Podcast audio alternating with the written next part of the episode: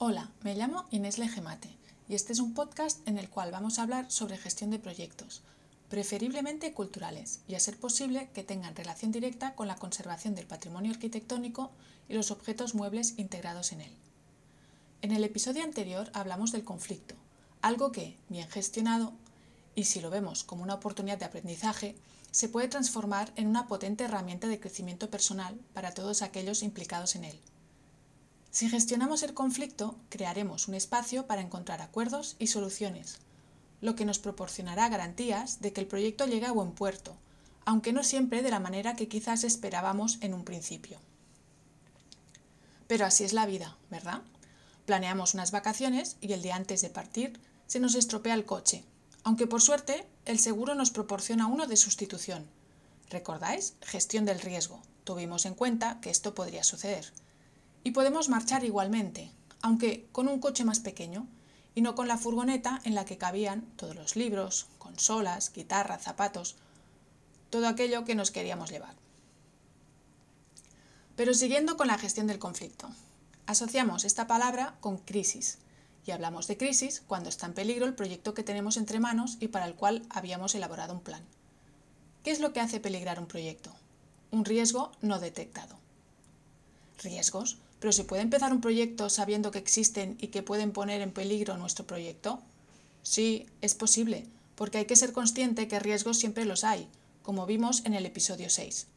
Mientras los detectemos, podemos valorar, prever, vigilar y medir nuestra capacidad de reacción para hacerles frente mediante una estrategia.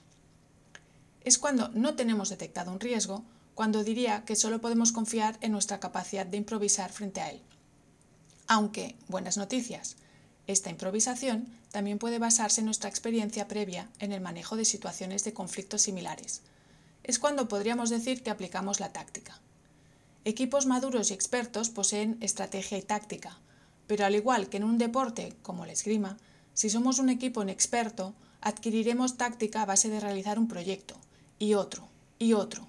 Y si encima aprendemos a reflexionar sobre lo que estamos haciendo, qué es lo que ha fallado, qué es lo que se puede mejorar, ganaremos en estrategia, que es lo que nos permite planificar y gestionar. Lo dijimos en uno de los episodios, tanto si el proyecto tiene éxito como si no, lo importante es saber por qué. ¿Con qué riesgos nos podemos encontrar? Con plazos de ejecución que no se cumplen, objetivos que no se alcanzan, empleados clave que abandonan el proyecto, aumento de errores que se cometen. ¿Cuánto hay peligro asociado a estos riesgos? Cuando no sabemos cómo hacerles frente o no queremos hacerles frente. Entonces entramos en crisis y surgen los conflictos. Pero ¿es posible no querer enfrentarse a un riesgo? Si no sabemos, podemos aprender o pedir ayuda, pero ¿no resulta contradictorio no querer, conscientemente, afrontar algo que va a ir en contra de nuestro propio proyecto? Bueno, pues si no sentimos que formamos parte de ese proyecto, si no vemos claros los objetivos y las tareas, si creemos que el esfuerzo y grado de implicación van a estar por encima de la posible recompensa, si creemos que nuestra posición en la empresa está entredicho, está claro que nos importará poco que fracase. Y lamentablemente esto sucede. En ese momento nos encontramos con los saboteadores y las acciones que van a usar para hacer que el plan fracase. Bloquear propuestas, encontrar únicamente problemas, ocultar información, complicar procesos de trabajo, difundir falsos rumores, retrasar decisiones, negarse a cooperar con otros profesionales y especialistas, polarizar un equipo buscando defensores y detractores de ciertas propuestas. Son algunas de las estrategias usadas por los saboteadores. ¿Cómo evitarlo?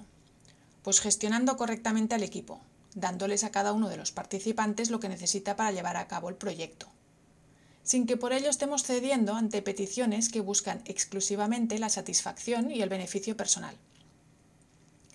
A veces lo que está pidiendo el equipo es que seamos claros en la asignación de tareas, que nombremos responsables de su consecución, que redistribuyamos tareas y cargas de trabajo, que se pongan de manifiesto los posibles cambios que se pueden producir, que no se empiecen los trabajos sin antes no prever y proveer al equipo de lo necesario para llevarlos a cabo. Por ejemplo, algo tan simple como pedirle a un trabajador que teletrabaje desde casa y presuponer que si tiene que llamar a los clientes lo va a hacer con su teléfono personal va a ser, obviamente, objeto de conflicto. Y no querer verlo o aceptarlo es provocarlo. Pero los conflictos, como hemos dicho, no surgen solamente desde las personas, sino también pueden surgir desde el mismo plan. Está claro que un mal plan va a llamar al boicot. Por eso decíamos que era importante que todos los implicados en él lo validaran. Pero un buen plan tampoco es garantía de que llegue a buen término si no se gestiona correctamente. Preguntas como, ¿estamos bien? ¿Lo vemos bien? ¿Qué opináis? Hay que hacerlas regularmente y no dar nada por sentado. Es como en una relación de pareja. Lo vemos muy claro cuando decimos que hay que cuidarla cada día, pero cuando se trata de trabajo quizás no es tan obvio y damos muchas cosas por sentado. Lo que no se dice no se adivina. Hay que aprender a observar un equipo, comunicarse con él, estar dispuesto a escuchar y a negociar cambios. A veces, el plan está validado, pero mal formulado. Y nos vamos a dar cuenta de ello en el peor de los momentos, cuando hay una crisis. Os explicaré este punto con una experiencia que viví en obra personalmente. Quedé con un industrial para que me suministrara un andamio para poder realizar unos trabajos en fachada que tenían que empezar y acabar un día concreto. Cuando ya tenía el presupuesto aprobado y el acuerdo de la promotora para tirar adelante los trabajos, llamó al industrial y me dice que no dispone de andamio y que puede tardar unos días en suministrármelo días de los cuales el proyecto no disponía. ¿Cuál fue mi error? No disponer de un segundo industrial para el caso de que me fallara el primero. Confié en la palabra del primero y creí que había entendido cuándo necesitaba el andamio. Mi gestión del riesgo fue equivocada. Si no tenía margen, porque dependía del andamio para empezar a trabajar, no debería únicamente haber confiado y creído. Como no tenía plan B, el proyecto entró en crisis. ¿Qué opciones tenía?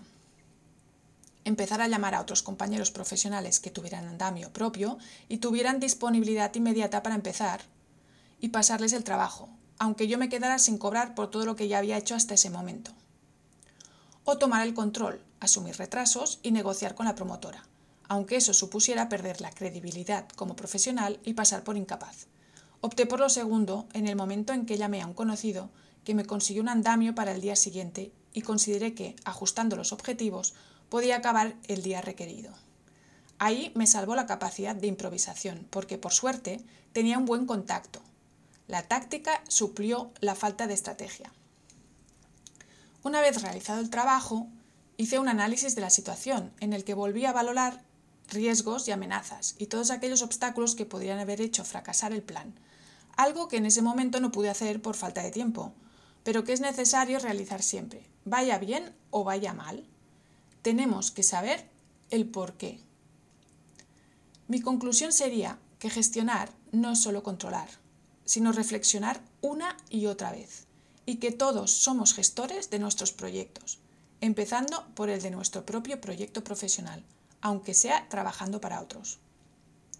Si os ha resultado interesante el episodio de hoy, no dudéis en escuchar el siguiente, en el que entraremos en la etapa final de un proyecto y hablaremos de cómo concluirlo con éxito. Ha sido un placer estar con vosotros y espero que hasta la próxima.